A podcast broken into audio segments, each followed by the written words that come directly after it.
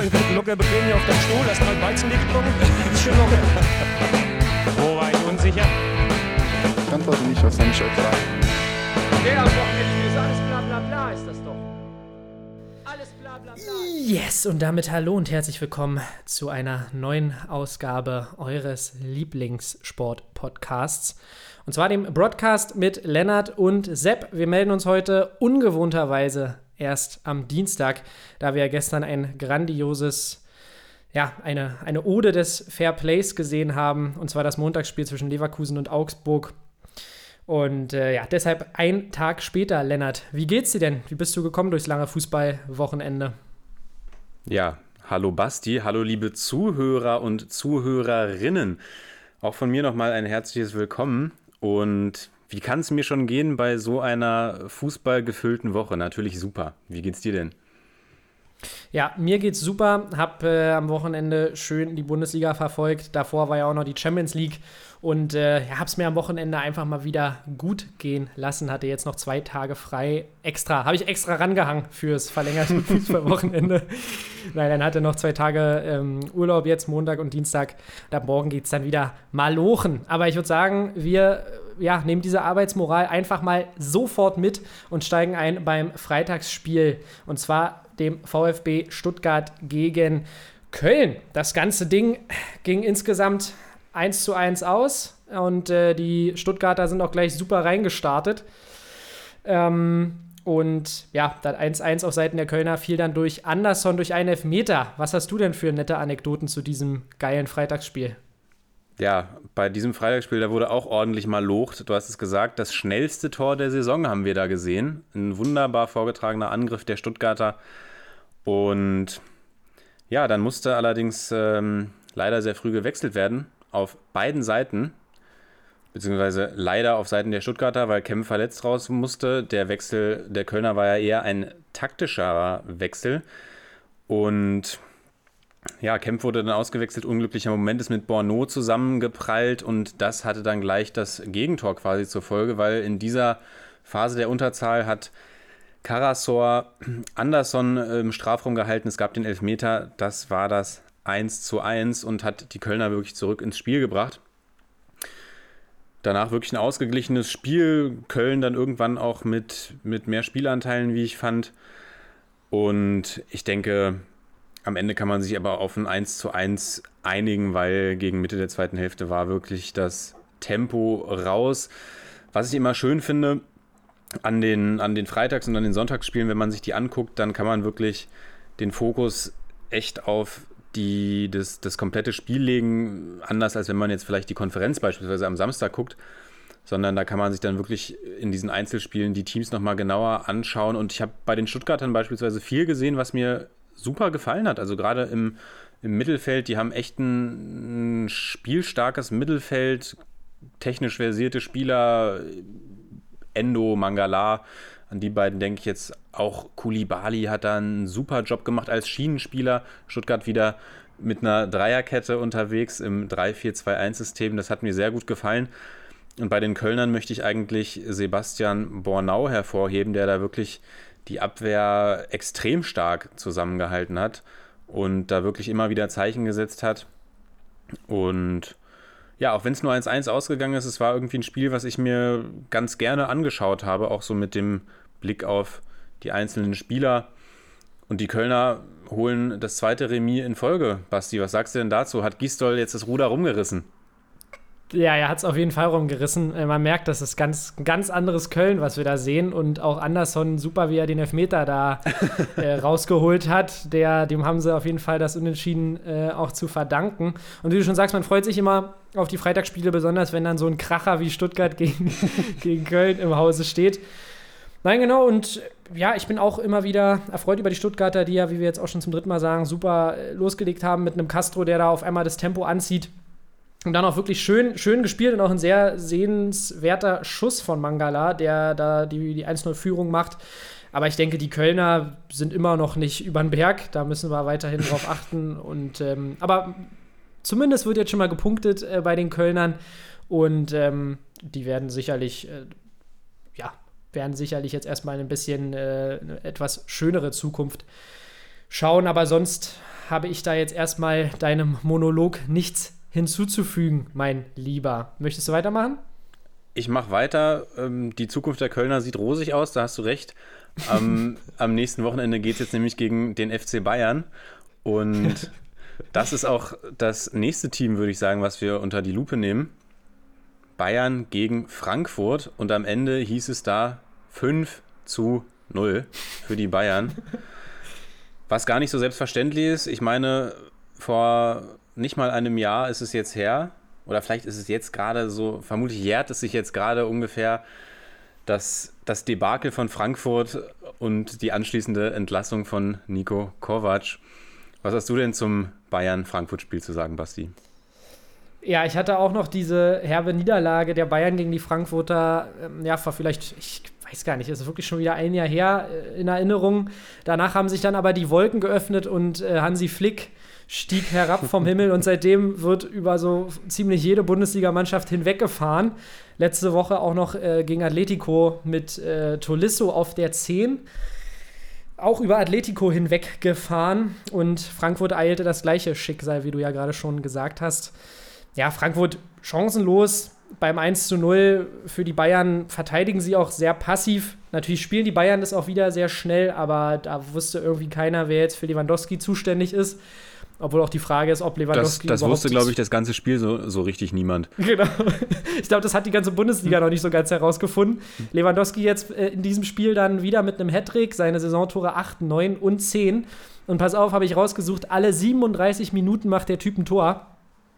Also, wenn äh, bei Union jemand diese Torquote hätte, dann wäre ich auf jeden Fall glücklich. Für die Bayern aber ein Wehmutstropfen dass Davies früh raus musste mit einer Verletzung. Das sah gar nicht gut aus, wird jetzt den Bayern wohl sehr lange fehlen.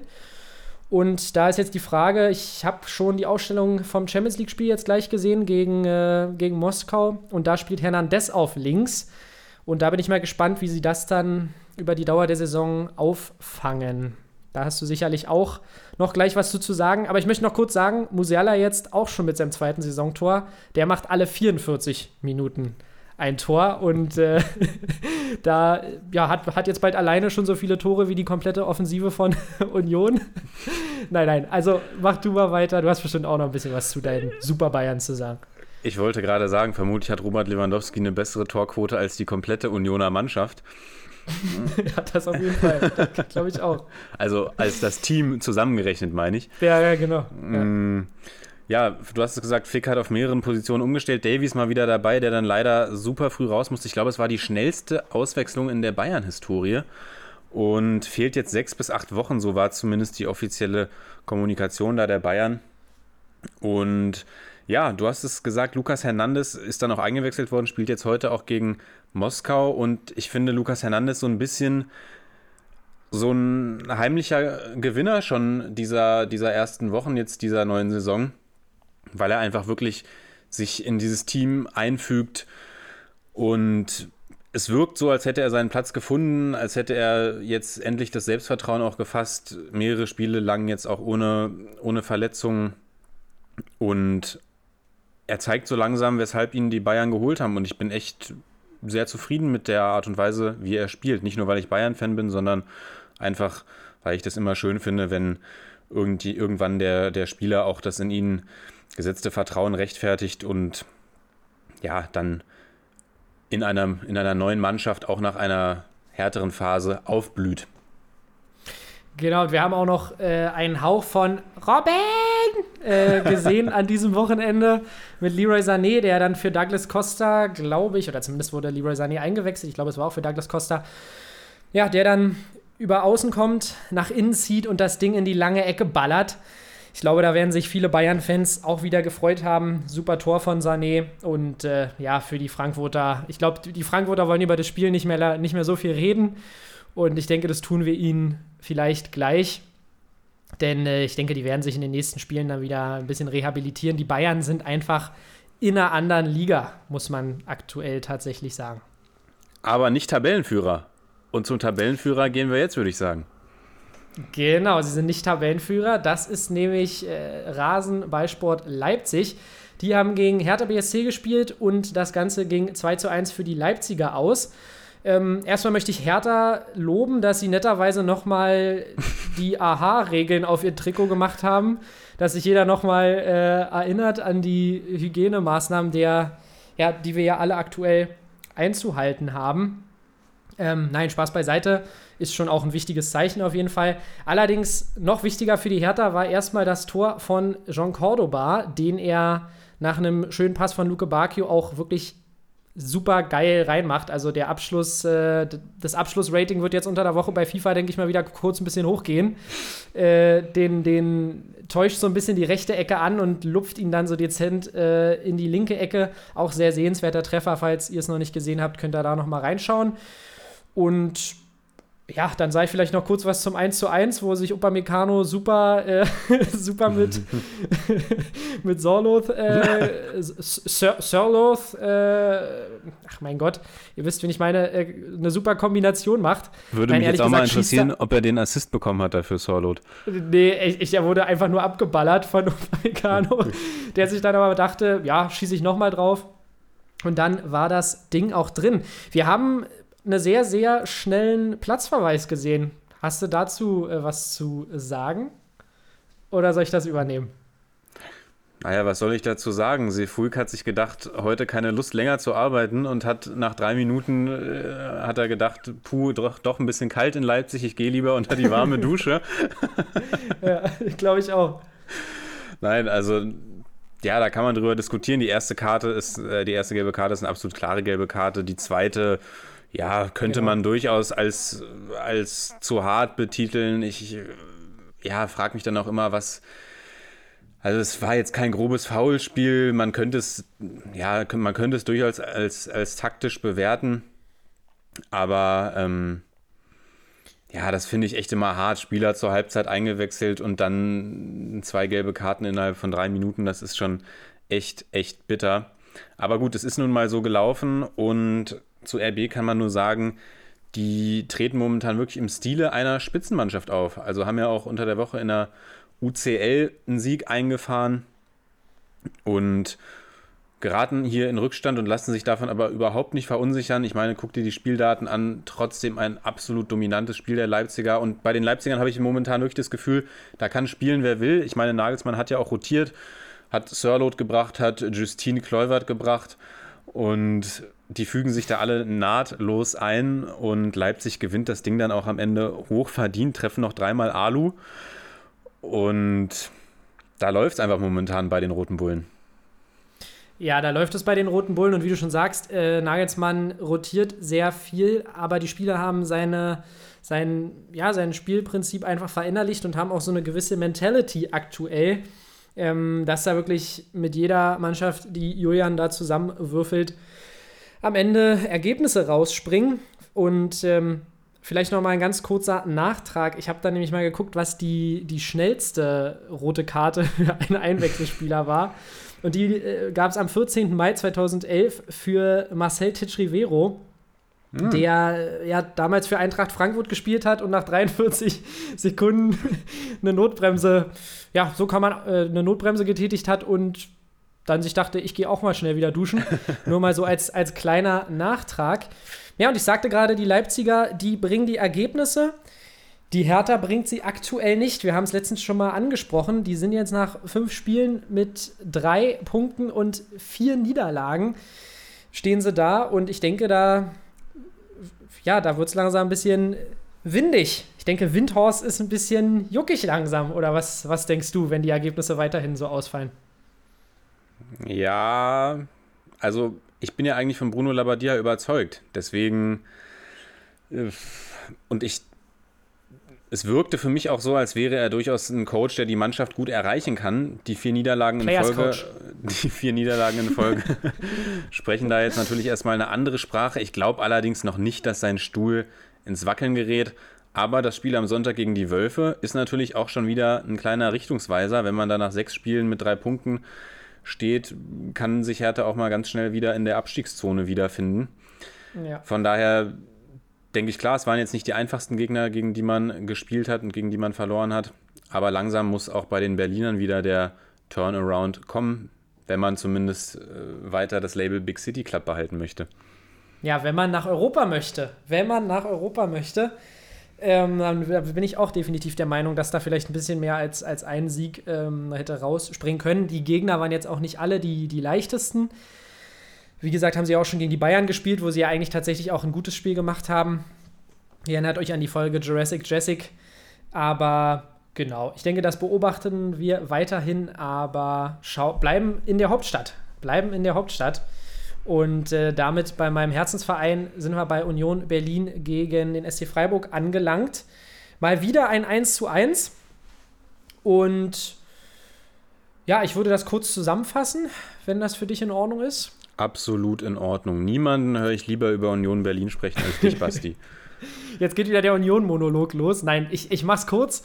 Wer mir wieder gut gefallen hat, Geraldo Becker, der ist, äh, wie gesagt, wie ausgewechselt, spielt bisher eine wirklich äh, gute wie Saison. Wie ist das Spiel denn überhaupt ausgegangen? 1 zu 1, habe ich gesagt, schon wieder. Ach so, wieder sorry. ein 1-1. Entschuldige bitte. Junge, Junge, Junge. Ist, er, ist der Lennart wieder weggenickt da drüben? Ich habe hab schon Äh, abgeschaltet, als ich das Wort Union gehört habe. Genau, da wusstest du, jetzt geht der Monolog los. Äh, da da steige ich dann auch meistens aus. Wenn du über Bayern anfängst, äh, kein Problem. Nein, genau, also äh, Geraldo Becker hat mir gut gefallen. Das, und die Unioner haben auch erstmal ganz gut aufs Gaspedal gedrückt. Allerdings fiel das erste Tor durch die Freiburger und die Entstehung war relativ kurios. Der Ball tändelt so zur Eckfahne, Ingwatzen will das Ding irgendwie im Spiel halten. Äh, oder beziehungsweise nicht im Spiel, er wollte es vielleicht nicht unbedingt im Spiel halten, er wollte, äh, dass keine Ecke resultiert. Der Ball blieb dann aber im Spiel. Die Freiburger luchsen sich ihn ab, legen ihn rüber auf links, auf die linke Seite und Grifo schließt mit einem auch sehr, sehr schön platzierten Schuss ab. Im Anschluss gab es die sofortige Antwort von Rob Andrich nach Vorlage von Max Kruse. Und die zweite Hälfte hatten wir Chancen auf beiden Seiten. Aber ja, Friedrich verpasst am Ende nochmal mit zwei Chancen den Siegtreffer für Union. Aber wie gesagt, ich bin über jeden Punkt glücklich. Und die Freiburger, denke ich, auch sowieso sehr sympathische Mannschaft. Und ähm, mehr, ja, mehr habe ich jetzt dazu nicht zu sagen. Hast du was hinzuzufügen? Dieser Analyse habe ich nichts hinzuzufügen eigentlich. Also die Unioner haben ja wirklich am Ende nochmal ge gedrückt aufs Gaspedal, wollten da diesen, diesen Sieg quasi noch einsacken und waren ja wirklich, kann man sagen, auch die spielbestimmende Mannschaft. Am Ende hat es dann nicht gereicht. Man hatte wieder einige Chancen in der Luft, hat die nicht genutzt und denke aber auch ein 1-1 gegen Freiburg, das wird jeder Union-Fan eigentlich mitnehmen.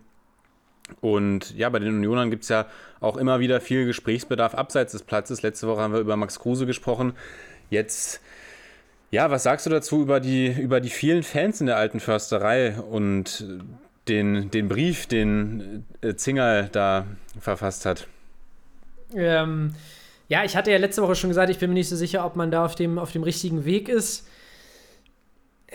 Ja, die vielen Fans, ich, ich sag mal so, sie haben sich ja jetzt dieses Wochenende zumindest gut daran gehalten, dass man, dass man nicht mehr gesungen hat. Da gab es ja ein paar Tröten im Stadion, das hat mir eigentlich ganz gut gefallen. Das war in meinen Augen erstmal die richtige Aktion. Trotzdem sieht man ja nicht nur bei Union, sondern auch ähm, bei VfL Wolfsburg wurde das auch nochmal so herausgestellt, immer wieder gezeigt, Fans, die die keine Maske tragen und sich dann nicht so wirklich an die Regeln halten. Und das, finde ich, geht dann wirklich nicht. Sonst ist ein Fußballstadion ja eigentlich ein guter Raum, um auch mit Abstand und an der frischen Luft, dass man das schon ermöglichen kann. Aber dann muss, muss wirklich ein gutes, ein gutes Konzept da sein. Und bei Union sehe ich tatsächlich auch immer noch so ein bisschen die, das Problem mit dem, mit dem Einlass und der Weg zum Stadion, alles sehr, sehr klein gehalten ja an der, an der Försterei, dadurch großes Andrängen oder ein großer Andrang beim, beim Einlass. Ja, genau, aber nichtsdestotrotz hoffe ich, dass man da, dass man da für die Außenwirkung des Vereins aktuell nicht ein bisschen was kaputt macht. Aber sonst, glaube ich, wird das Thema noch relativ lange da bleiben, denn die Unioner stoßen ja immer wieder auf Kritik, aber kommen da von ihrem Weg nicht ab, typisch für Union. Deshalb glaube ich, wird die Thematik noch weitergehen, da können wir wahrscheinlich noch öfter drüber reden. Was sagst du denn dazu? Ja, wobei ich jetzt gespannt bin, ehrlich gesagt, könnte mir gut vorstellen, dass das jetzt so die letzten Spiele waren oder vielleicht jetzt in den nächsten ein, zwei Wochenenden wir die letzten Spiele mit Zuschauern erstmal wieder sehen, weil ja doch momentan die Lage sich wieder sehr zuspitzt, auch hier in Deutschland. Und Ja, ja. ja, Fußballspiele vor Publikum ist schön hin oder her, aber ich finde, irgendwann sollte man dann auch ja, ich sag mal, vernünftig handeln und dann auch wieder, also klar, ich weiß nicht, wenn da jetzt 300 äh, Fans bei Dortmund im Stadion sind, finde ich das jetzt okay in so einem Riesenstadion, aber wenn dann da tausende Fans in der Försterei sind, weiß ich nicht, das sehe ich schon relativ kritisch, muss ich sein und sagen. Ja, berechtigterweise. Gerade wenn dann, ich habe dir ja auch so ein Bild geschickt, äh, in dem ich dann markiert habe, wer da alles ohne, ohne ein Suchbild, wer da alles ohne Maske steht. Und ich sag mal, da musste man jetzt nicht lange suchen. Ja, da hast du, da hast du vollkommen recht. Und äh, was ich meinte, ist eben, dass es dann, dass es dann wirklich, dass ein Fußballstadion, wie du schon sagst, wenn es nur 300 Leute sind oder auch wenn es Sitzplätze sind, ist ja auch nochmal dieser Unterschied bei Union, dass du diese Stehplätze hast und dass man dann natürlich auch verlockt ist, da irgendwie, ja, mal einen Schritt nach links oder nach rechts zu gehen und schon kannst du da dein, deine Abstände nicht mehr einhalten. Und ja, da müsste man vielleicht dann irgendwann mal zu dem Entschluss kommen, dass, äh, dass, dass man das entweder dann konsequenter umsetzt oder dass man sich dann doch dagegen entscheidet. Genau, sonst wären insgesamt zwei Punkte mehr noch schön gewesen für die Unioner, glaube ich. Dann wäre es ein absolut super Saisonstart gewesen. Jetzt ist es immer noch ein guter und ich würde sagen, damit beim Punkt Saisonstart sind wir dann auch wieder mal in Mainz angelangt. Und da gab es ein sehr offensiv orientiertes Spiel, sagen wir es mal so. 2 zu 3 haben die Mainzer verloren gegen Gladbach. Ja, und da haben wir zwei Mannschaften gesehen, die nicht so wirklich verteidigt haben. Dafür hatten wir aber dann, wie gesagt, ziemlich viele Torchancen. Möchtest du es kurz zusammenfassen oder soll ich das übernehmen? Ich fasse das gerne zusammen. Also gerne. nach dem Auftritt in der Champions League, das 2 zu 2 für die Gladbacher gegen Inter, war ja auch schon ein spektakuläres Spiel mit einem unglücklichen Ausgang für die Gladbacher. Ich meine, hätte man sie vorher gefragt, hätte vermutlich jeder das 2-2 genommen so wie es dann letzten Endes zustande gekommen ist, ist es natürlich etwas schade gewesen, dass da nicht sogar der Sieg bei rausgesprungen ist. Aber dementsprechend hat äh, Marco Rose ein bisschen rotiert, seine Champions League 11 ein bisschen geschont. Das hat unter anderem Rocco Reitz in die Startaufstellung gespült.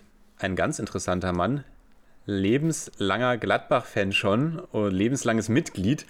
Und jetzt mit äh, 17. Hm? Der hat wirklich mal in Bettwäsche geschlafen von Gladbach. Der, der hat wirklich in Bettwäsche geschlafen. Das ist ein waschechtes Fohlen. Und der gibt jetzt sein Bundesliga-Startelf-Debüt im zarten Alter von 17. Und ja, die Gladbacher starten ganz gut, gehen in Führung durch Lars Stindl und dann kommen aber die Mainzer zurück, schießen zwei Tore in Person von Jean-Philippe Mateta, der ja so ein bisschen wirklich wie die, wie die Lebensversicherung der Mainzer eigentlich ist also bis jetzt hat er noch nicht so viel äh, Leben gerettet. Noch nicht so viele Leben gerettet. ja. Aber ja. einer, der sich da zumindest zur Wehr setzt. Und ich meine, ich würde mal fast wagemutig behaupten, die Einstellung bei den Mainzern stimmt auf jeden Fall. Also sie kommen da nach einem Rückstand gegen Gladbach zurück, gegen ein vermeintliches Top-Team und halten das ja dann auch wirklich sehr lange durch bis dann eben Marco Rose sich denkt, scheiß drauf, ich bringe jetzt meine, meine, meine CL-Spieler und damit kam dann ein bisschen, ein bisschen Schwung in die Truppe.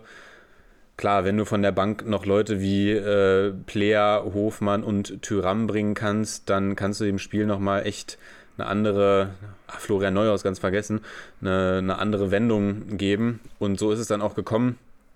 Die Gladbacher drehen das Spiel durch einen Elfmeter von Jonas Hofmann und dann kommt Matze Ginter und nickt das Ding zum 3 zu 2 Endstand ein.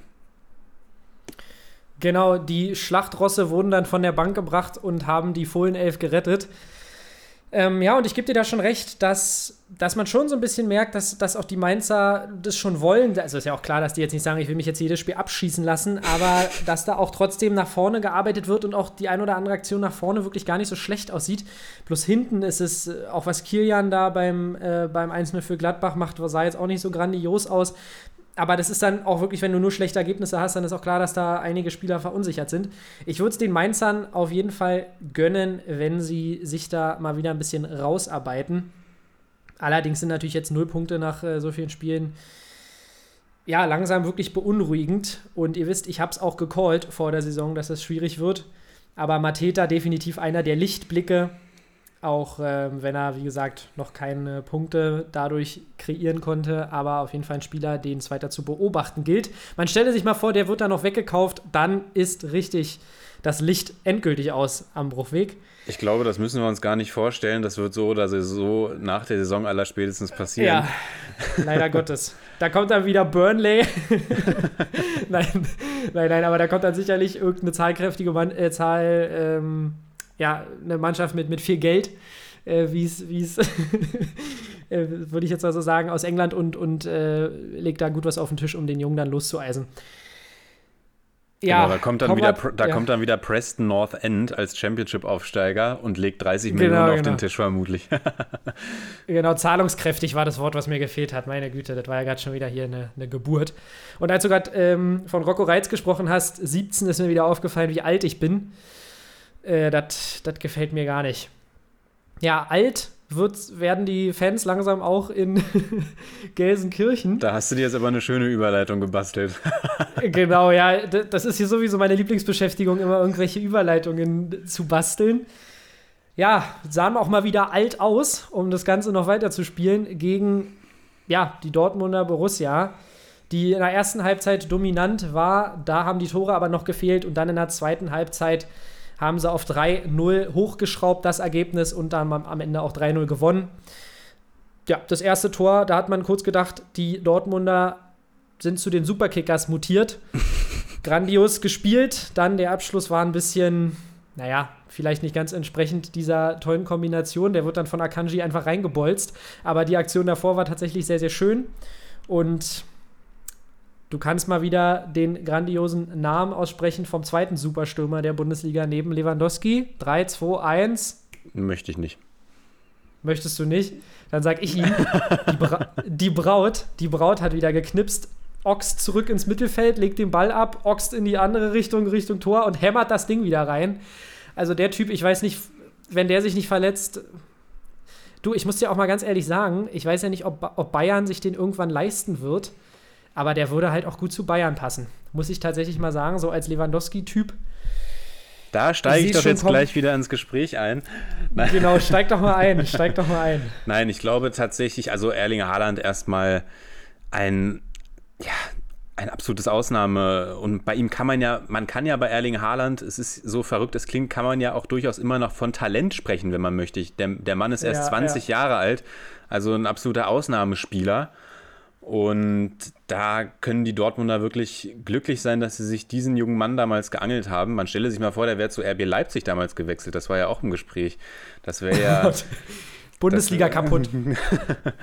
ähm, ja, ein absolut grandioser Typ. Du hast schon gesagt, eine Arbeitsmaschine, der sich nicht zu schade ist, auch mit zurückzuarbeiten und dann wirklich, wenn der, wenn der da Fahrt aufnimmt und über äh, das, durch das Mittelfeld durchoxt, um das Ding dann da wieder und diesmal nicht äh, wie gegen, gegen Gladbach hat er es ja mit Kraft gemacht. Jetzt hat er es Ach, stimmt, schön, stimmt, war ja mit Gefühl. Ja. Schön mit Gefühl gemacht. Und das ist einfach, also ich denke, von dem können wir wirklich auch noch viel erwarten. Tatsächlich glaube ich nicht, dass Erling Haaland zu den Bayern wechseln wird. Aber darüber sprechen wir dann vielleicht, wenn es bei Erling Haaland zu den ersten Abwanderungsgedanken kommt. Stell dir mal vor, stell dir mal vor, stell dir mal vor, bei Real Madrid zusammen mit Mbappé, Alter. Das, dann äh, ist aber aus. Kann ich mir auch gut vorstellen. Ja, ja, dann leben die Königlichen auf jeden Fall wieder so richtig. Ja. Sonst kann man bei den Dortmundern vielleicht noch sagen, dass Roman Bürki ins Tor zurückgekehrt ist. Da hat ja Lucien Favre auch irgendwie, er will sich nicht festlegen. Er macht immer kryptische Andeutungen. ähm, ja, bin, bin ich auch mal gespannt, wozu das noch führt, diese Saison. Da schrieb ja der Kicker irgendwie einen ganz interessanten Artikel, dass er dann eine Baustelle aufmacht, die er sich eigentlich gar nicht aufmachen muss. Aber gut, äh, Lucien Favre wird schon, wird schon wissen, was er da macht. Und die Ergebnisse, zumindest in der Bundesliga, geben ihm ja momentan recht. Was da in der Champions League passiert ist unter der Woche, weiß nicht, ob wir da noch kurz drauf eingehen wollen oder ob wir das totschweigen möchten. Aber ja, da lief es ja nicht ja. so. Da ist jemand zurückgekehrt und der wird offensichtlich von seinen neuen Teamkollegen häufiger zum Essen eingeladen. Genau, genau. Wir haben es ja auch schon in unserer Story, haben wir ein kleines Meme zusammen gebastelt dass der letzte, das letzte Puzzlestück, was noch gefehlt hatte bei Ciro Immobile, war das gemeinsame Essen mit seinen Clubkameraden. Das hatte er damals kritisiert, dass er beim BVB zu selten eingeladen wurde von seinem Team, von seinen Teamkollegen. Ja, und jetzt in der italienischen Hauptstadt blüht er ja schon seit längerem wieder auf und hat auch natürlich wurde ein bisschen eingeladen beim 1 zu 0 jetzt letzte Woche beim, beim Spiel Lazio gegen Dortmund. Sie haben Aber gedacht, da wenn wir, ihn- wenn wir ihn schon nicht zum Essen einladen, dann wenigstens zum Tore schießen. genau, die große Versöhnung hat stattgefunden und dann macht das aber auch, wie gesagt, eine kleine Einladung, aber vorm Tor hat der Typ einfach den absoluten Riecher. Hat ja auch in der Serie A schon das ein oder andere Traumtor geschossen. Also der Typ wirklich, du, und der wird auch in der Serie A, wenn er da bleibt, noch ein paar Jahre auf, ja, in der Torschützenliste ganz oben mit dabei sein. Mach mir den Quagliarella. Äh, genau, nee, und sonst brauchen wir da gar nicht viel drüber reden. Dortmund hat einfach überhaupt keinen Schlüssel gefunden gegen die tiefstehenden Römer. Und ja, dann, dann läuft es eben so. Dann haben die Italiener es mal wieder clever gemacht und am Ende gewinnen sie das Ding. Ja, und ich weiß nicht, jetzt hast du noch was zu sagen zur, zur Champions League? Ja, zur Champions League jetzt direkt nicht. Also ich würde würd sagen, wir schauen mal, was die Dortmunder mor morgen machen. Und sonst zum äh, Revierderby würde ich vielleicht noch sagen, ganz interessantes Video gibt es äh, Roman Bürki Highlights aus dem Spiel. Das ist ein ganz Ja. interessantes Video. Ich glaube, Fums hat das gepostet. Kann man sich mal zu Gemüte führen. Sind auf jeden Fall sehr, sehr viele Highlights zu sehen von Roman Bürki. Muss ich mir mal angucken. Da haben die Schalker ihn wirklich auf die Probe gestellt. Und bei den Schalkern, ja, Basti, was denkst du, sehen wir dieses Jahr noch einen Sieg vom FC Schalke 04? Also langsam zweifle ich wirklich so ein bisschen. Wie gesagt, mir fehlt es auch so ein bisschen, äh, fehlt es ja sowieso auch schon so ein bisschen an den Verstärkungen. Allerdings haben wir ja auch im Deep Dive gesagt, dass wir uns schon vorstellen können, dass sie eine stabile Saison spielen mit dem Kader. Also ich habe da zumindest erzählt. Ähm, aber naja, ich weiß nicht. Also natürlich, ich denke, es wird sich sicherlich noch ein Spiel gewinnen lassen. Aber Ich habe das, auch- ich hab das traurigerweise auch erzählt. Also ich war ja auch irgendwie, ich habe Ja, aber ich hab noch, so, ich das hab, ist auch- ich hab, ich hab noch sowas von verdecktes Ziel Europa gesprochen. Meine Güte. Also wenn ich, wenn Ja, ich die Zeit zurückdrehen könnte und eine Sache ändern könnte, dann wäre es diese Aussage über Schalke 04.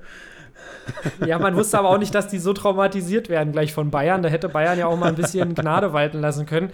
Und jetzt, äh, ja, ist da schon wieder, ja, die Kacke am Dampfen. Ich sag's jetzt einfach mal.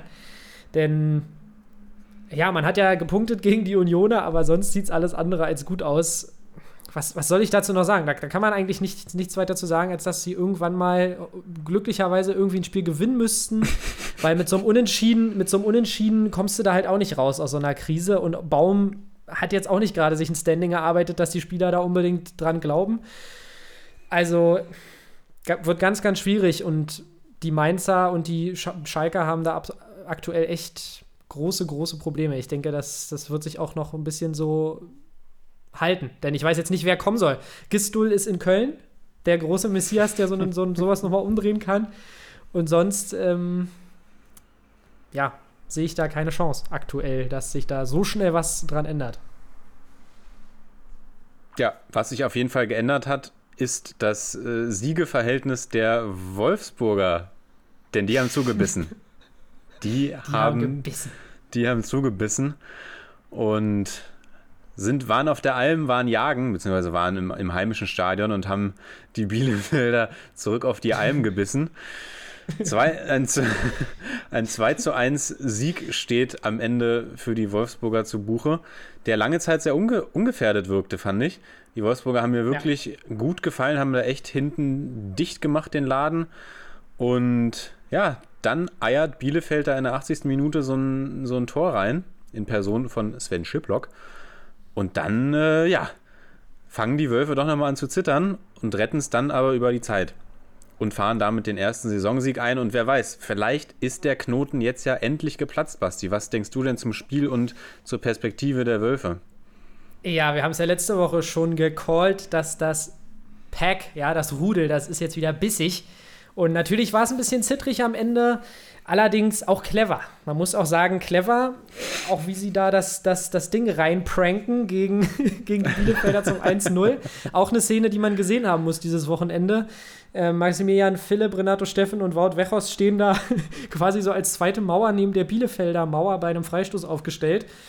Und ja, Maximilian Arnold dachte sich, ich passe das Ding einfach mal zu Wout Wechhaus, der dreht sich um und dann schiebt er den rein und so einfach hat es auch funktioniert. Die Bielefelder haben damit gar nicht gerechnet und die Bielefelder waren bis dahin eigentlich ganz gut im Spiel, hauen sich dann das 2-0 noch irgendwie so selber ein, als Ortega, den wir ja immer als, als, als Manuel Neuer, als Mini-Manuel Neuer hier callen im Podcast. Ja, der, der spielt das Ding auf, auf ähm, Arne Meyer, der dann aber viel zu wenig Platz hat. Daraus resultiert dann das 2-0. Ja, und die Perspektive der, der Wölfe, wie gesagt, wenn sie weiter jetzt clever, clever sind und wie gesagt nicht mehr diese Doppel- oder Dreifachbelastung haben, glaube ich, dass da definitiv ein paar Siege noch drin sind. Denn auch Riedle Baku macht wirklich einen guten Job, hat da nochmal eine andere Qualität reingebracht hinten.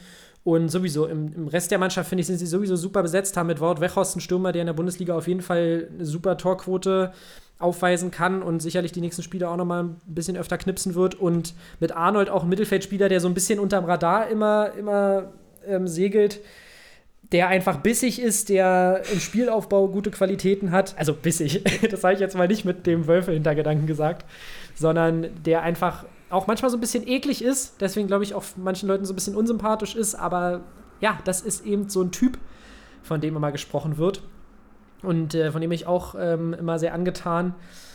Ja, deshalb glaube ich, dass bei den Wölfen was geht. Und du hattest es ja letzte Woche auch schon in der Art und Weise gesagt, dass die Wölfe jetzt wieder jagen werden die nächsten Wochen. Ja, Maximilian Arnold, du hast es gesagt, ich äh, knüpfe nochmal kurz an. Ein Spieler, der seit Jahren wirklich immer grundsolide bei den Wolfsburgern performt, einer der wichtigsten Spieler da im Team ist und wie gesagt, immer so ein bisschen unter dem Radar fliegt, aber wirklich immens wichtig ist für dieses Team und einfach wie gesagt, schon konstant über Jahre einfach super Leistungen hier in der, in der Bundesliga liefert. Und jetzt gehen die Wölfe am Wochenende in Berlin jagen. Bin ich mal gespannt, ob das Rudel da was mit nach Hause bringt. Und die Bielefelder spielen gegen Dortmund. Eieieiei. Und das könnte dann den, die nächste Niederlage setzen. Bin ich mal gespannt auch, wie es bei den Bielefeldern weitergeht, weil ich weiterhin von ihrer Spielweise absolut angetan bin. Auch gegen die Wolfsburger hatten sie mehr Ballbesitz, mehr Pässe gespielt. Also die verstecken sich wirklich nicht und das würde ich mir wünschen, wenn das weiter so bleibt und dann auch immer häufiger mal belohnt werden wird. Genau, da würde ich mich auch freuen. Allerdings glaube ich, dass die Bielefelder sich so ein bisschen jetzt wieder nach unten einpendeln werden und da definitiv weiterhin gegen den Abstieg spielen werden. Alles andere wäre tatsächlich auch eine große Überraschung. Und damit gehen wir rüber zum, ja, zu einer anderen Mannschaft, die letztes Jahr gegen den Abstieg gespielt hat, bis zur letzten Minute, und zwar zu den Werderanern. Ähm, ja, jetzt am vergangenen Wochenende ging es gegen die TSG Hoffenheim. Das Ganze ist mal wieder 1 zu 1 ausgegangen, unser Lieblingsergebnis. Und beide Teams hatten äh, Corona-Fälle oder bei den Hoffenheimern äh, haben wir euch ja schon mal über äh, informiert, dass Kramaric dort und wer ist es noch? Kramaric, jetzt fehlt Adams, mir der. Adams und Kadajabek ist in Quarantäne. Genau, genau. Äh, und Agu bei den Werderanern die Veteraner waren auch in Quarantäne jetzt unter der Woche. Genau, beide Teams sind da mit Corona in Kontakt gekommen. Ja, und dann eigentlich, muss ich mal tatsächlich sagen, ein Spiel, was mich jetzt nicht so super, super fasziniert hat. Geiger mit einem sehr schönen Tor, dann zum 1 zu 1 Ausgleich. Bremen ist in Führung gegangen. Und Eggestein leider auch Gottes mit einem schönen Tor. Ja, ja, du kannst es ja nochmal beschreiben. Nein, nein, ich, ich, ich kann mich, aber es war ganz gut kombiniert, oder? Oder was meinst du? Es war jetzt kein Weitschusstor oder sowas, oder? Oder habe ich da was falsch in Erinnerung? Nee, das war kein Weitschusstor. Das von Geiger war ja aber auch kein Weitschusstor. Ähm, nein, es war, es war einfach gut kombiniert. von, der, und von der Mittellinie von Geiger. es, war nein, einfach. Nicht, aber. Es war einfach gut kombiniert und dann äh, hat er den, hat er den Ball ja aus der Luft, also nicht Volley, sondern der sprang vorher nochmal auf, aber dann hat er den aus der Luft genommen und ich glaube, da lag Maximilian Eggestein fast in der Luft und hat das Ding da mit links schön eingeschweißt. Also das war doch ein recht ansehnliches Tor, fand ich. Aber äh, ja, zurück zu dir, Basti. Ja, ja, gut, so ein Ding mache ich beim Osterfußball jedes, also jedes Jahr. Ich verstehe jetzt nicht, äh, ist für mich kein Traumtor. Nein, nein, ähm, ja, genau. Ich meine jetzt auch bei Geiger, das Tor war ja zum Beispiel sehr schön platziert. Ich hatte jetzt Eggestein gar nicht mehr so als, als wunderschönes Tor in Erinnerung, aber dass wir beide nicht immer auf einem Nenner sind, das ist ja Ich habe schon verstanden, klar. ich habe schon verstanden. Ähm, genau, Bremen erneut. jetzt nicht mit einem spektakulären Spiel, aber mal wieder mit Punkten und ich denke, das war jetzt schon öfters mein Fazit hier bei den Bremern, dass sie einfach aktuell punkten, damit glaube ich zufrieden sind. Und ähm, genau darüber hinaus passiert aktuell nicht so viel in Bremen. Aber ich glaube, da ist man typisch ähm, nach Bremer Art auch ganz, ganz entspannt. Hast du noch was hinzuzufügen? Die Frage ist, punkten sie jetzt weiter? Denn äh, du, du hast es, du, du wolltest es gerade sagen und dann habe ich dich abgewürgt mit meinem Maximilian Eggestein-Loblied. Du wolltest, glaube ich, sagen, dass Niklas Füllkrug sehr früh runter musste und den, den genau. Werderanern jetzt einige Wochen fehlen wird. Und das ist natürlich wieder die Frage, wie sie das auffangen werden, weil er ja schon der Einzige ist, finde ich, in diesem Team, der so wirklich diesen klassischen Goalgetter-Charakter hat wirklich diesen klassischen Stürmer. Also Werder hat ja wirklich viele Offensivspieler, aber das sind halt alles, Sargent ist jetzt nicht die, die Tormaschine, Osako jetzt auch nicht der klassische Neuner. Zur klassischen Neun habe ich nachher noch eine spannende Frage, Basti. Und okay. da äh, wird es auf jeden Fall interessant, wie, wie Füllkrug jetzt, der wirklich leider viel zu häufig in seiner Karriere verletzt ist, wie sie den auf, äh, wie, diese, wie sie den Ausfall jetzt kompensieren wollen. Da bin ich auch gespannt. Lücke sowieso mir ein sympathischer Typ, allein schon wegen seinem Spitznamen. Wer mich, äh, wer mich kennt, der weiß. auch, auch mich könnte man Lücke nennen. nee, genau. Also da, da bin ich tatsächlich auch gespannt, dem, weil man sieht ja immer wieder, was er drauf hat und auch wirklich einer von den Spielern, die bei Bremen dann immer wieder mal auch Leistung bringen, wenn er fit ist. Aber ja, da schade, dass da schon wieder die nächste Verletzung ähm, im, ins Hause steht. Wollen wir weitermachen? Machen wir weiter. Machen wir weiter mit dem grandiosen Montagsspiel. Wir alle lieben sie und äh, achten sie. Nächste, ich glaube jetzt am nächsten Montag spielen noch die Unioner im Montagsspiel. Da freue ich mich auch extremst drauf. Gegen die TSG, genau. Genau. Und äh, da, da werden wir dann wahrscheinlich auch wieder am Dienstag erst zu hören sein, oder? Ich würde es zumindest mal in Betracht ziehen ja, dat, äh, da könnt ihr euch dann wahrscheinlich schon mal drauf einrichten. Genau, wir haben ja vorhin schon über, ja, eigentlich das Fair, Fair Play-Spiel der Woche gesprochen. Die Aktion kannst du ja gleich vielleicht noch mal zusammenfassen für uns. Ich würde mal, würd mal, schnell das, würd mal schnell das Spiel zusammenfassen. Ähm, zu Augsburg kann man sagen, dass sie bisher noch ohne Sieg gegen Leverkusen in ihrer Bundesliga-Geschichte sind. Und dabei sollte es auch bleiben. Leverkusen gewann das Spiel mit 3 zu 1.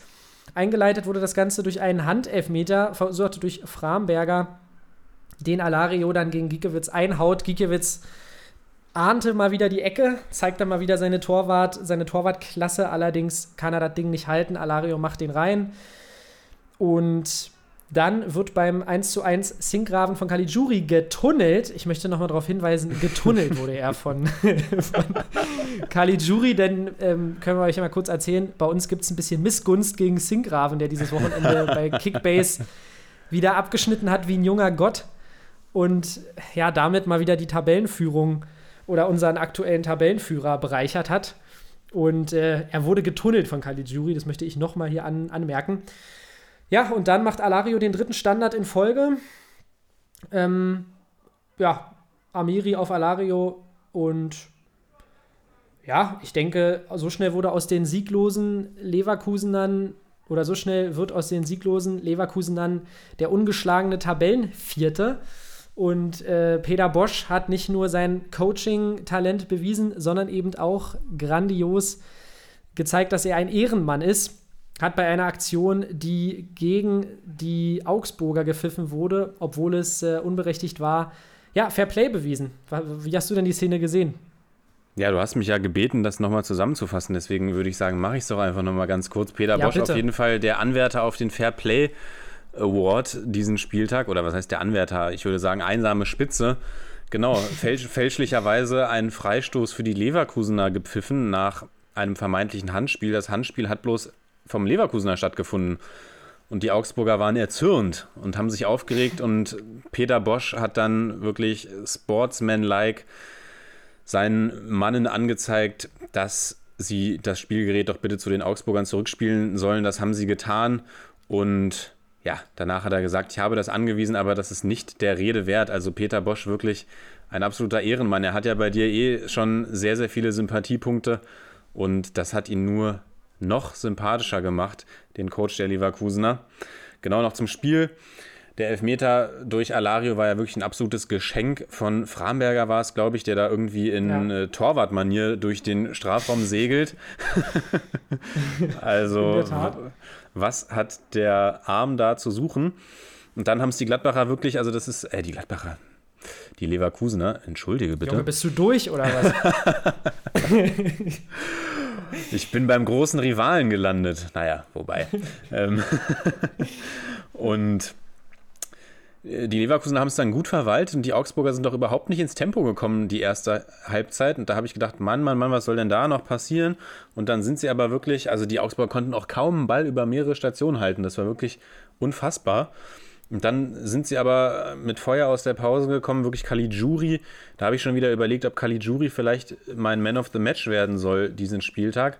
Allerdings kann ich ihn jetzt natürlich, jetzt kann ich ihn natürlich nicht mehr zum Man of the Match küren, nach dem, was dann passiert ist. Du hast es gesagt, Alario trifft wieder und dann will Gikiewicz nochmal einTor machen, wie er es schon zu Unioner Zeiten getan hat. Und ja, genau.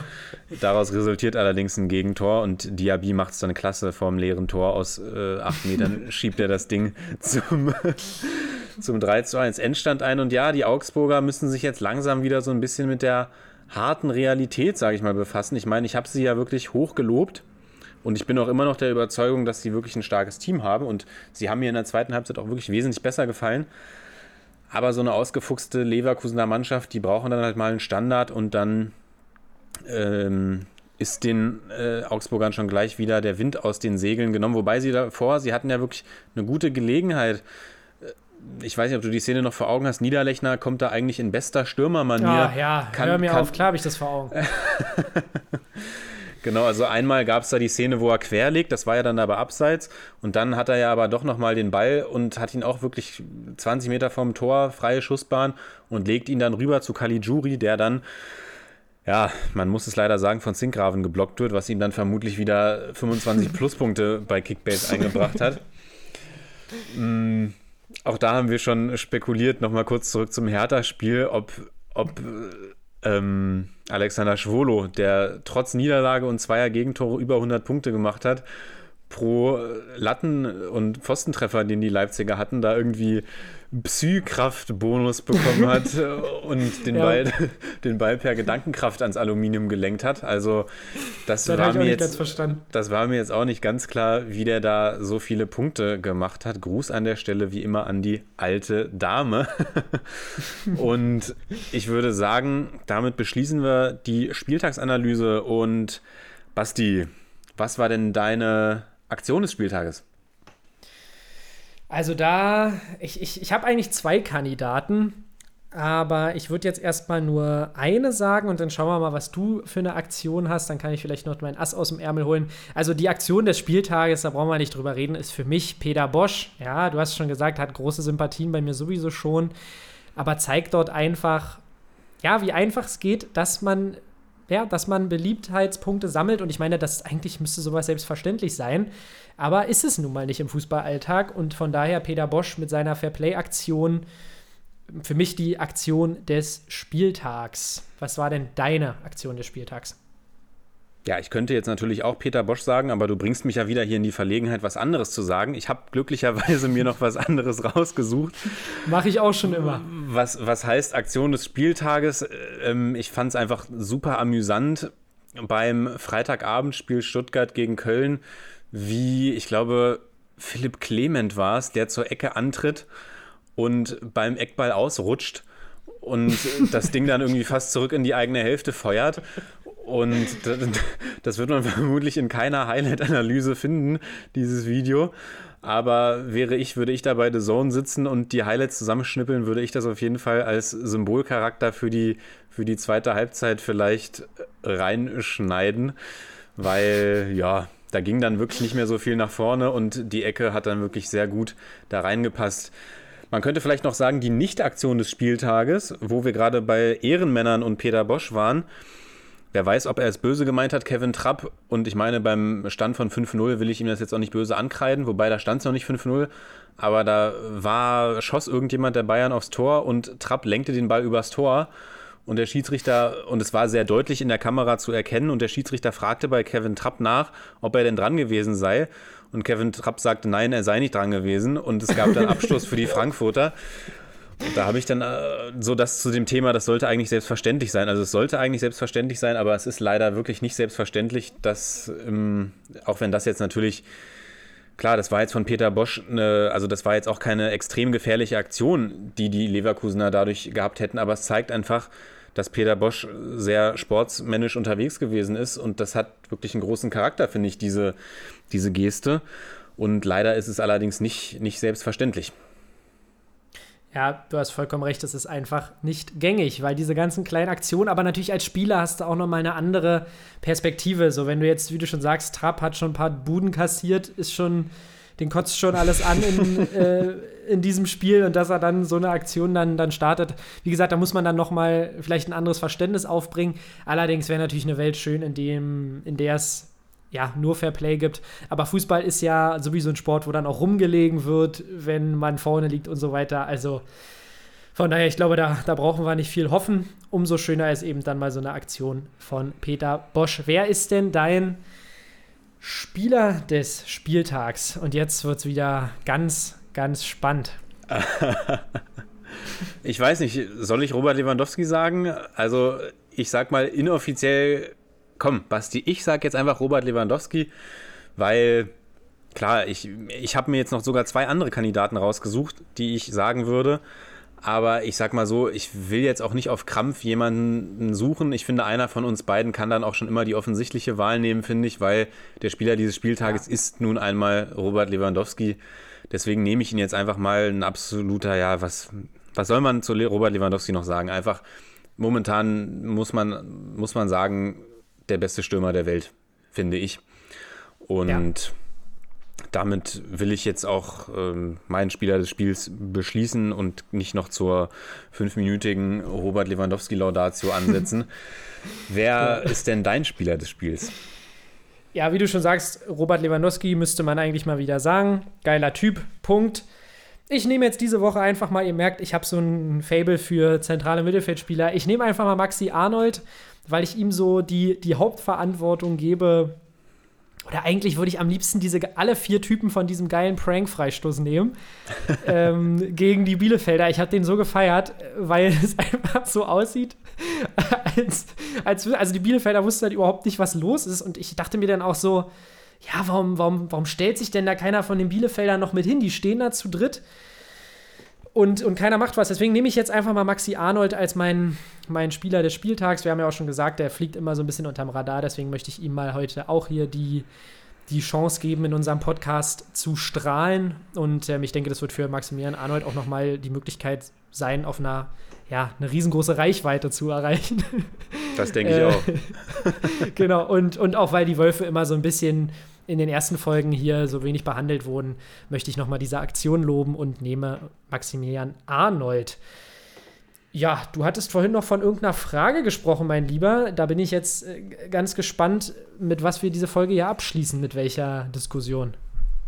Ja, auf diese Frage hat mich tatsächlich der The Zone-Kommentator des Freitagabendspiels gebracht, der irgendwie, ich glaube, als Kalajdzic den Ball hatte, davon sprach, dass die klassische, die klassische Neuen so ein bisschen Einzug zurückerhält und in die Spielsysteme der Bundesligisten. Und dann habe ich diesen Spieltag wirklich vermehrt mal drauf geachtet und habe geguckt, okay, wer stellt denn wirklich so eine klassische Neun auf? Und ich muss sagen, es sind tatsächlich relativ viele Spieler, die wirklich mit so einem, ja, man könnte schon fast sagen, klassisch, äh, nicht Spieler, sondern Teams, die mit einem relativ klassischen Neuner spielen und da wollte ich dich jetzt einfach mal fragen, was denkst du denn da, darüber? Also ist dieser klassische Neuner Back oder ist es eher eine modifizierte Form oder wie, wie denkst du so über die, die Angriffsformation in der Bundesliga? Naja, ich sag mal, der klassische Neuner ist ja so ein bisschen, ist ja so ein bisschen die Frage. Dieser klassische Neuner, wie man ihn von, von früher kannte, der eigentlich nur rumsteht und dafür da ist, um die Dinge einzuschlachten, der ist es ja heute auch nicht mehr. Ich sag mal, von der, von der Statur sind vielleicht wieder so ein paar Jungs dabei. Kalajdzic, ich weiß jetzt gar nicht, wie groß zum Beispiel auch Wout, Wout Wechhorst ist. Der ist da aber auch nicht klein, oder? Lass mich mal kurz der hier gucken. Geht, glaube ich, auch 1, auf die zwei Meter zu, ja, ja. Okay, ich, ich wusste, dass jetzt Minimum, Minimum 1,90 ist, aber 1,97 ist ja echt nochmal eine Hausnummer. Ähm, aber das ist natürlich wie alles im Fußball in den letzten Jahrzehnten schneller geworden. Die Typen sind trotzdem agiler als alle klassischen Neuner von früher. Vielleicht nicht als alle, es gab natürlich auch ein paar Legenden auf dieser Neuner-Position. Aber die sind auch einfach spielstärker und ich glaube, dazu hat auch so ein bisschen natürlich dieses Modell Robert Lewandowski beigetragen. Aber ich, ich finde es tatsächlich, tatsächlich ganz cool. Also du hast natürlich recht, man hat einen Anderson, der so ein Spielertyp ist, man hat einen Wechos, man hat Kai Leitschitsch, der mit seinen zwei Metern dann auch nochmal, ja, so Jan Koller, in Jan Koller-Manier da vorne drin steht. Aber der natürlich trotzdem auch mitspielen kann. Und deshalb, glaube ich, kann man schon von einer gewissen Rückkehr sprechen, aber in modifizierter oder sagen wir mal in weiterentwickelter Form. Das wäre jetzt mal so meine Rapid Reaction darauf. Du hast ja sicherlich auch noch irgendwie Gedanken dazu gemacht. Ja, Basti, ich bin wirklich beeindruckt von dem, was du jetzt gerade gesagt hast, weil ich eigentlich komplett das Gleiche gedacht habe und es ist wirklich, wir haben uns tatsächlich nicht abgesprochen und ähm, ja, Jetzt kann unsere Meinung natürlich auch komplett falsch sein. das glaube ich aber nicht. Das glaube ich auch nicht. Nein, ich äh, habe dann tatsächlich auch darauf geachtet und habe schon gesehen, okay, die, die Rückkehr des klassisch oder die Rückkehr eines Stürmers auf der neuner Position ist auf jeden Fall schon deutlich zu erkennen wieder. Also dieses System mit einer falschen Neun, wie es ja wirklich die letzten Jahre auch häufig gespielt wurde, ist wirklich ein bisschen weniger geworden. Aber wie du gesagt hast, die Typen sind alle, obwohl sie groß sind, die sind spielstark. Also auch Kalajdzic, der immer feine Hackenpässe oder sowas auspackt oder mit dem man auch mal schön direkten Doppelpass spielen kann weil er den da so konkret als Beispiel nannte. Und sonst, ja, die Typen sind alle, genau, die sind schnell, die sind körperlich stark, die arbeiten mit nach hinten und genau, diesen klassischen Neuner, ich habe auch so gedacht, Jan Koller wäre so der klassische Neuner oder, oder ein Carsten Janker oder sowas. Das waren vielleicht die klassischen Neuner, die da im, im Strafraum rumgestanden haben und die Dinger dann irgendwie eingepölt haben. Im besten Fall noch mit dem Kopf. Und ja, da sehen wir wirklich ganz viele andere, andere Qualitäten bei den Stürmern heutzutage, auch wenn ich mir, genau, wenn man sich Robert Lewandowski anguckt, der wäre vielleicht früher als dieser klassische Neuner durchgegangen, aber der vereint ja. einfach so viele Qualitäten in sich. Auch Erling Haaland wäre von seiner Körperstatur jemand, der auch gut als klassischer Mittelstürmer durchgehen könnte, aber wie der sich auf dem Spielfeld bewegt, ist einfach unfassbar und die Stürmer vereinen einfach heutzutage so vieles und du musst heutzutage um ja, ich meine, Jan Koller war schon ein Stürmer, in seiner, in seiner Blütezeit, bei dem man schon durchaus sprechen konnte, dass der internationale Klasse hat, würde ich sagen. Ja. Und heute brauchst du einfach als Stürmer auch viel mehr, um in so einer, um in so einer Mannschaft zu funktionieren, weil du es dir eigentlich, man kann es sich als Team nicht mehr erlauben, Außer man ist jetzt Barcelona oder, oder Juventus Turin, bei denen man dann sagt, okay, Ronaldo und Messi, äh, die dürfen noch an der Mittellinie rumstehen, so nach dem Motto, aber heutzutage kannst du es dir als Team eigentlich gar nicht mehr erlauben, so einen Typen zu haben, der sich komplett aus der Defensivarbeit beispielsweise rausnimmt und nicht mit nach hinten arbeitet. Deswegen ist da auf jeden Fall schon eine, eine deutliche Weiterentwicklung bei den, bei den Stürmern zu sehen in der Bundesliga und ja, fand es schön, dass wir darüber gesprochen haben und finde ich wirklich ein interessantes Thema, über das man so nachdenken kann. Ja, geile Frage, die du hier nochmal mit, mit reingebracht äh, hast zum Abschluss unseres Podcasts. Und ich denke, damit machen wir mal wieder eine, einen Haken dran an die heutige Folge. Und vielleicht noch eine, eine, eine, kurze Information von mir hier an dich. Der FC Bayern führt schon in Moskau mit 1 zu 0 zur Halbzeit. Ähm, ich denke, da gibt es heute dann den nächsten Sieg. Leon Goretzka hat es gemacht. Und äh, da ja, freuen wir uns auch morgen dann besonders auf die Partie Gladbach gegen Real Madrid, denke ich mal.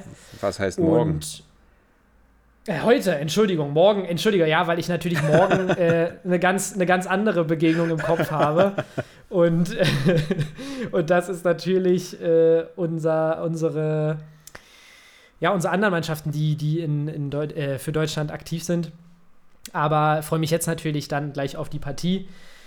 Und hast du da vielleicht noch kurz eine Einschätzung abzugeben? Was denkst du, geht da was für die Gladbacher? Puh. Also ich glaube bei den Gladbachern, so sehr ich es ihnen wünschen würde, ich glaube Real jetzt beflügelt, vielleicht auch vom, vom Klassiko-Sieg am Wochenende, denke ich. Also ich denke, es wird kein deutlicher Sieg, aber ich denke, es wird ein souveräner Sieg für Real und ich sag mal sowas wie 2 zu 0. Sowas wie 2 zu 0. Oder 0 zu 2, denn das Spiel findet ja in Gladbach statt. Komm, ich, ich, ich sag jetzt mal, ich sag jetzt mal, damit hier noch ein bisschen, ein bisschen Pep reinkommt in, die, in den Pod für die nächste Folge, sage ich jetzt einfach mal, es gibt heute ein Unentschieden. Ich sage äh, 1 zu 1. Äh, und die Gladbacher werden heute mit ihren Weltklasse-Spielern noch ein Unentschieden rausholen gegen die Jungs aus Madrid. Genau. Wün genau ich wollte wäre es auf jeden Fall. Ja, ich, ich bin nämlich, jetzt ist mir die Partie wieder eingefallen und zwar spielen ja morgen die Roten Bullen äh, gegen Manchester. da bin ich da. Da ist natürlich das Traditionsduell, da bin ich natürlich komplett äh, schon drauf fokussiert. Gut, machen wir einen Haken dran. Dankeschön, machen wir, dass machen ihr, wir einen Haken dran. Genau, dass ihr wieder mal dabei wart, dass ihr zugehört habt und ja, bleibt uns treu und ich würde sagen, dann hören wir uns äh, nächste Woche von meiner Seite. Alles klar. Ich sage auch vielen Dank. Bleibt uns treu, bleibt uns gesund und genießt die Woche. Macht's gut. Ciao, ciao.